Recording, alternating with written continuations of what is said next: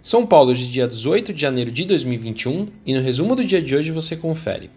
Bom, por aqui o Bovespa fechou em alta hoje de 0,74% aos 121.241 pontos, respaldado pelo início da vacinação aqui no país e de dados melhores do que esperado pelo mercado a respeito do PIB chinês.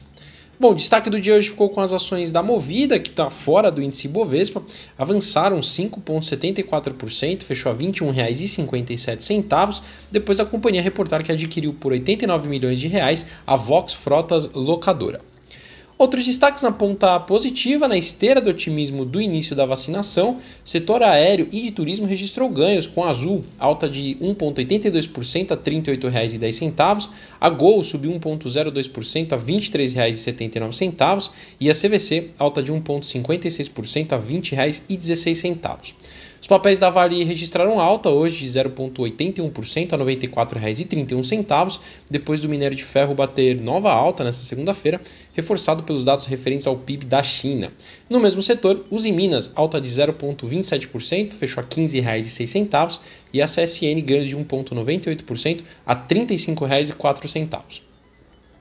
Na ponta negativa, perdas hoje para o Carrefour Brasil de 1,43% a 20 reais, impactado pela notícia que o grupo de alimentação do Canadá suspendeu as tratativas para aquisição do grupo Carrefour na França, que é o controlador do Carrefour Brasil, em razão da oposição do governo francês referente a essa transação.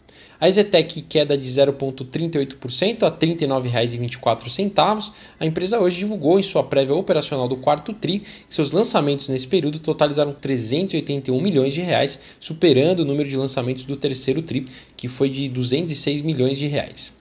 Indo para o exterior, as ações asiáticas fecharam mistas, tendo alta na China, com os investidores reagindo positivamente aos dados do PIB do país.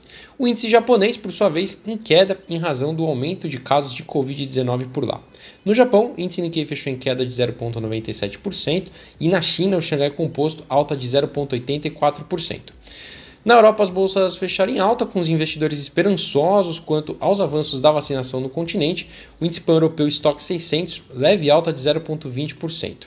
Por fim, as bolsas americanas estavam fechadas hoje em razão do feriado nacional do dia de Martin Luther King Jr., o que ajudou a diminuir a liquidez dos mercados mundiais.